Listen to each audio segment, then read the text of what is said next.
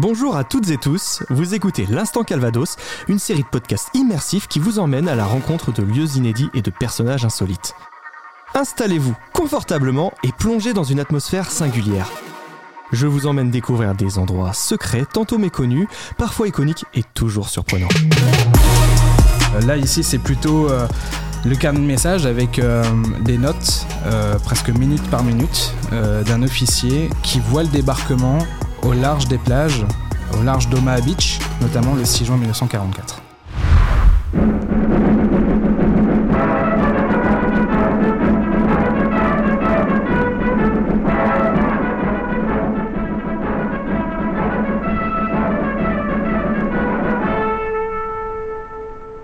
Frédéric Sommier euh, m'accueille euh, au musée euh, d'Aromanche, un musée qui fait peau neuve. Alors est-ce que vous pouvez me dresser le, profil du musée mais en, chiffres clés? Alors, si, on doit évoquer des chiffres clés, on peut peut-être évoquer euh, 20 millions de visiteurs depuis son ouverture depuis en 1953, moyenne de 313 000 visiteurs par an, une collection d'environ 3000 objets. Euh, et si on parle du nouveau musée, on va conserver les mêmes chiffres, bien sûr, mais on va ajouter 7 séquences de visites, euh, un dialogue euh, audio guide en 9 langues et sur 1200 mètres carrés d'exposition. Alors pourquoi moderniser euh, ce, ce musée qui était, si je dis pas de bêtises, ouvert depuis 1954 Oui, c'est exact. Alors pourquoi le moderniser? Parce que, comme vous le dites, il date de 1954, donc le bâtiment date de 1954, mais euh, son, comment dirais-je, sa façon d'accueillir les gens aussi, c'est-à-dire que c'est un musée qui a été construit en 1953 pour accueillir 35 000 pèlerins. Euh, le musée d'Armanche accueille en moyenne plus de 300 000 visiteurs par an. Donc il était temps de pousser les murs, effectivement. Est-ce que vous pouvez présenter le, le musée pour, euh, pour ceux qui ne connaissent pas? Alors, donc le musée de la Romanche, euh, dans son ancienne mouture comme dans sa nouvelle mouture, est dédié au. D'abord, est un musée de site, donc qui, est euh, dont, l'objet est face aux visiteurs, hein, puisque là on parle de port artificiel, qui est notre cœur de métier, c'est de, dire aux visiteurs à quoi servi ce port artificiel, pourquoi un port, à quoi il a servi et comment il a fonctionné. Ça, c'est notre cœur de métier. En mai 1942, M. Churchill écrit un mémoire sur ce sujet. Comment établir des estacades sur des plages? Un port est indispensable, mais si l'on ne peut s'en emparer, eh bien il faut en construire un. Seulement voilà, il faut des années pour installer un port. Il s'offre une seule solution. Et à Québec, en août 1943, on se met d'accord sur les principes de base de ce projet audacieux et fantastique. Les divers éléments d'un havre important seront construits en Angleterre, remorqués à travers la mer et mis en place, tandis que la bataille fera rage sur les rivages de la Normandie. Pour la première fois dans l'histoire, un port a été construit en pièces détachées, remorqué à travers la mer et installé pendant la bataille sur les rivages de l'ennemi. Dans l'ancien musée, on déployait cette thématique sur environ 700-800 mètres carrés, euh, avec quatre séquences. Aujourd'hui, on va le déployer sur 1200 mètres carrés d'expo avec sept séquences. C'est-à-dire qu'on va élargir les thématiques dont hier on ne parlait que très peu, euh, notamment le débarquement en lui-même, puisqu'on s'appelle quand même musée débarquement. Aujourd'hui, on a une séquence complète consacrée au débarquement avec le traitement des cinq plages de débarquement, ce qu'on n'avait pas avant. Elles prennent quelle forme ces séquences? Donc vous avez une première séquence qui va traiter de, pourquoi vous êtes là in situ, donc une salle de projection qui pourquoi vous êtes là, qu'est-ce qui s'est passé ici? La deuxième séquence va planter le décor du, euh, du, du montée du nazisme, de, de l'implication des nations euh, euh, à ce conflit et la préparation finalement de l'opération qu'on appelle Overlord, donc la préparation du débarquement. Ensuite, nous allons avoir une, une séquence qui va nous parler des événements de la nuit du 5 au 6 juin 1944 pour déboucher dans une séquence où on va traiter les cinq plages de débarquement. La, la grosse différence ensuite sur l'explication de notre cœur de métier, c'est qu'avant on traitait euh, dans une seule séquence la fabrication et le fonctionnement du port. Aujourd'hui, on sépare cette séquence, euh, cette thématique en deux séquences. On a d'un côté la, la préparation et la mise en place du port artificiel avec comme support les maquettes historiques du musée. Et ensuite, une dernière euh, séquence qui va traiter du fonctionnement du port. Et là, clou du spectacle, euh, à la fin de cette séquence, euh, on va projeter une, euh, sur la mer, on va projeter une, une vue du port tel qu'il était en 1944. Alors, a priori, c'est une technologie innovante en Europe, ça n'existe pas, puisqu'on on se sert d'une toile euh, micro-perforée qui laisse passer 5% de luminosité, qui sert avant tout pour protéger les, collections. Et on se sert de cet écran comme écran, de cette toile comme écran. Et on va projeter donc sur 12 mètres de large et 3 mètres de haut, 4 mètres de haut, euh, le port tel qu'il était en 44. Vous verrez euh, au travers de cette visite que, que les couleurs des séquences vont du plus sombre de la guerre vers le plus clair, la liberté, qui est le port artificiel. Rien n'a été laissé au hasard. Absolument. Le 5 juin 1944, dans la soirée, l'armada la plus considérable que le monde ait jamais vue appareille des côtes de l'Angleterre méridionale. En toute sécurité, elle transporte des troupes à travers 160 km d'une mer pourtant semée d'embûches. D'importantes forces aériennes patrouillent le ciel. À l'aube du jour suivant, les canons des flottes alliées donnent le signal de l'assaut sur les plages de Normandie. Je suis désormais avec Guillaume Dormy, à qui j'ai demandé de nous sélectionner un objet. C'est un petit peu la petite histoire dans la grande.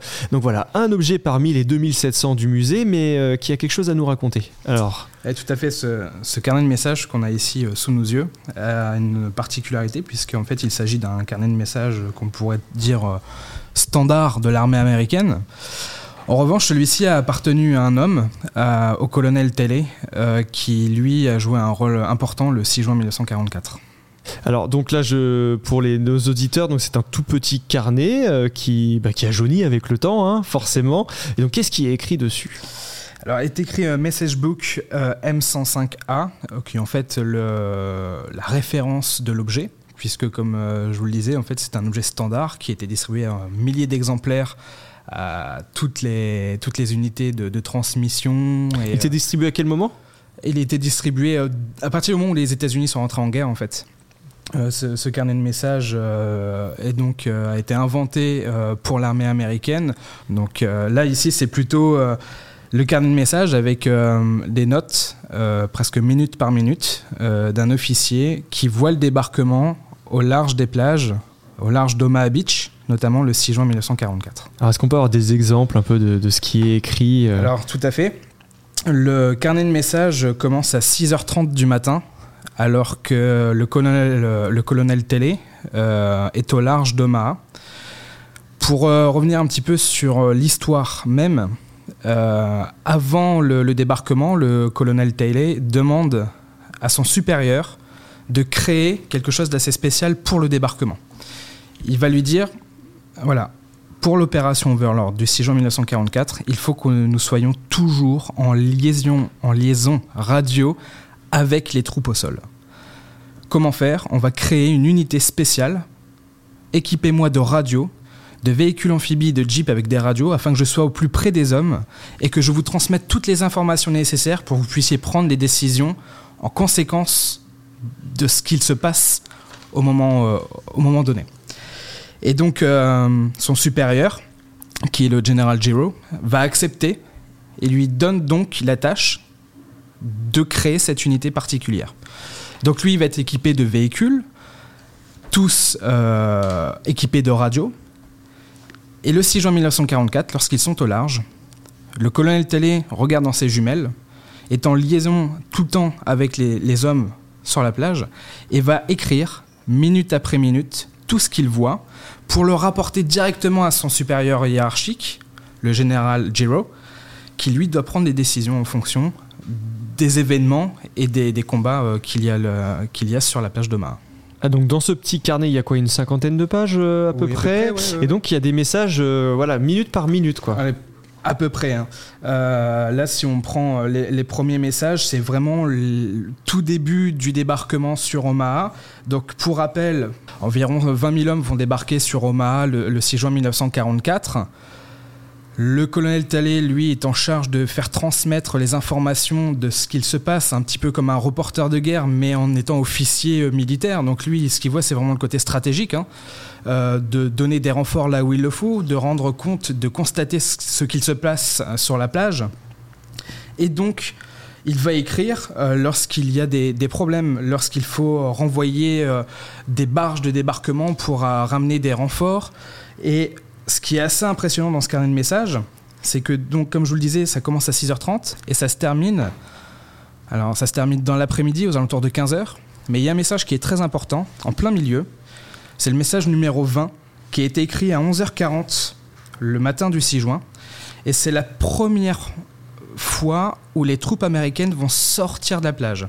C'est-à-dire qu'au bout de 5 heures de combat sur la plage, ils étaient vraiment euh, pris sous le feu nourri des mitrailleuses allemandes. Ils se cachaient derrière euh, les obstacles qu'ils trouvaient.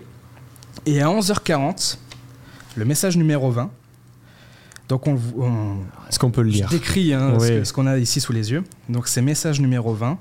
Tout LTG, donc c'est le lieutenant général Jero, qui est donc son supérieur hiérarchique, et il lui dit Troops avancing up, West Slope exit. Donc il, il dit voilà, les troupes avancent sur, sur- sur le, sur, sur les flancs.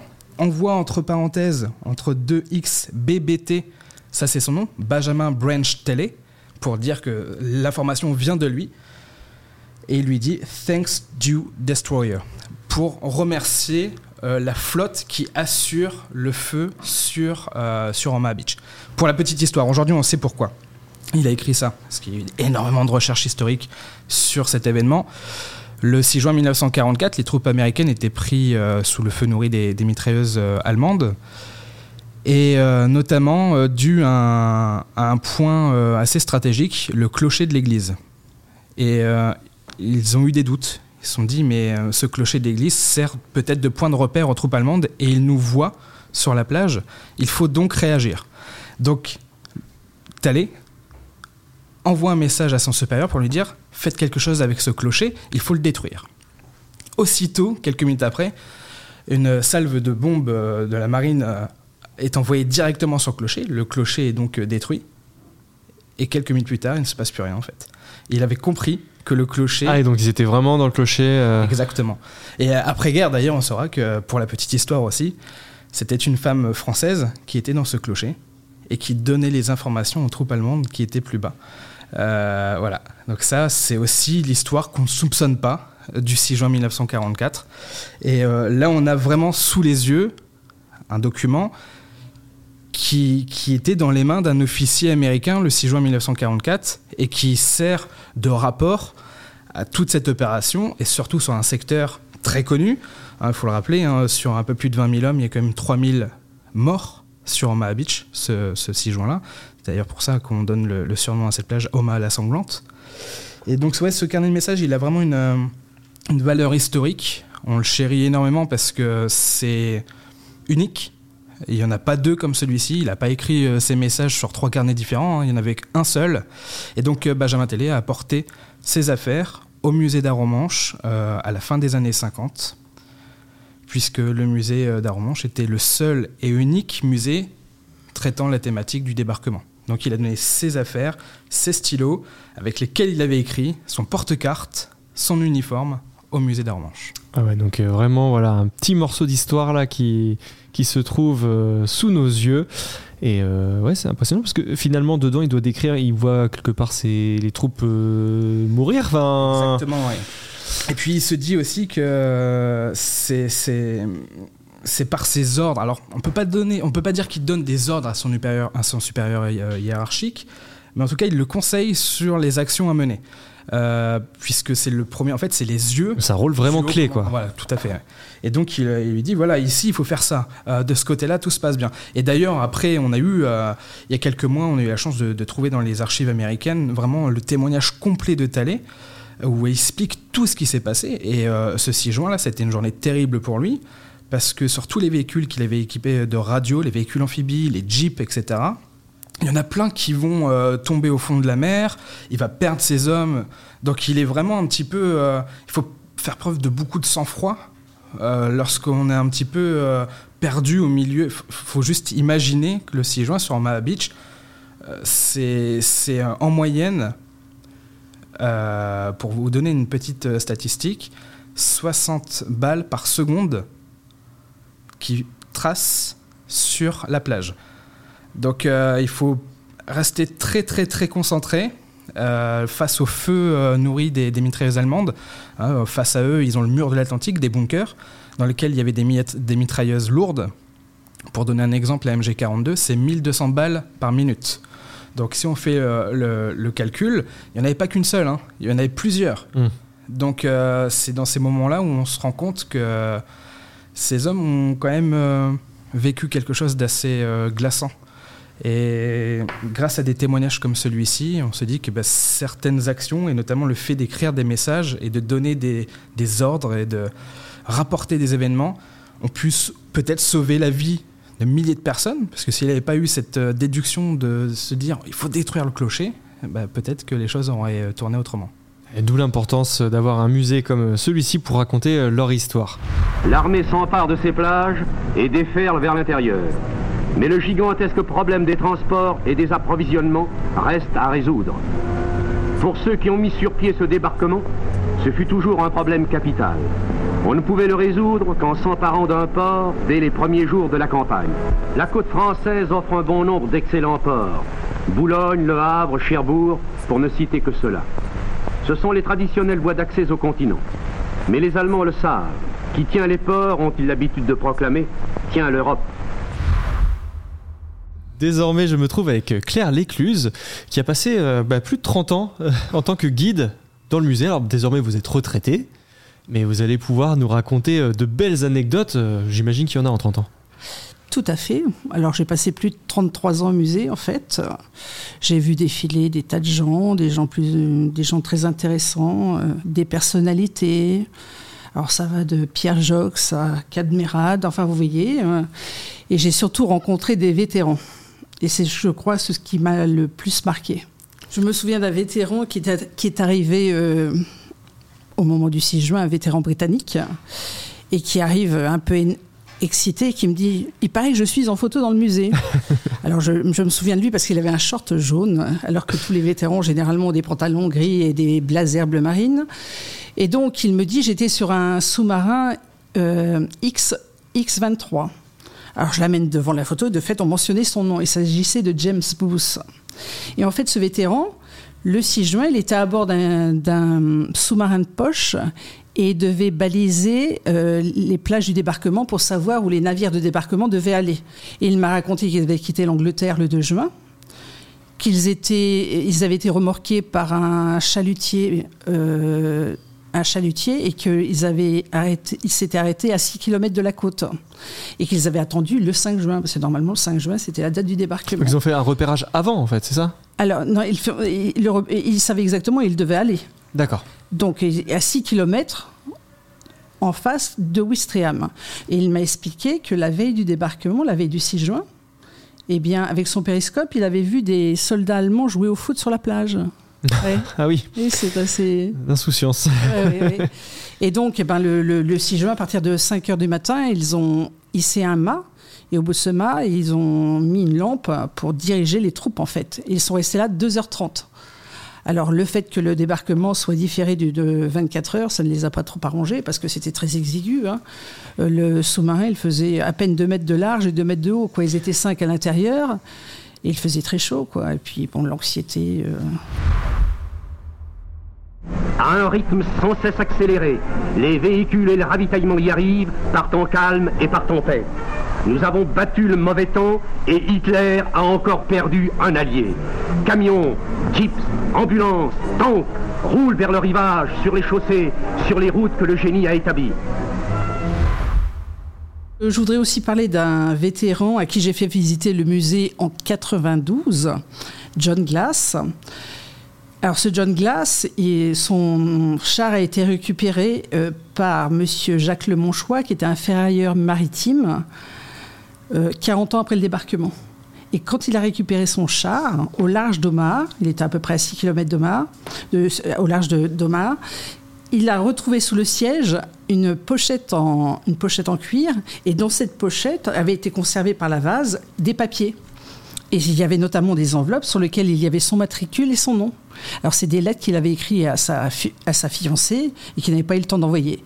Et grâce à ce matricule et son nom, ils ont réussi à le retrouver. Et en 92, il a fait le voyage pour venir voir son char et ses papiers qu'il a donnés au musée des épaves sous-marines à, à Com. Et donc j'ai eu le plaisir de lui faire visiter le musée.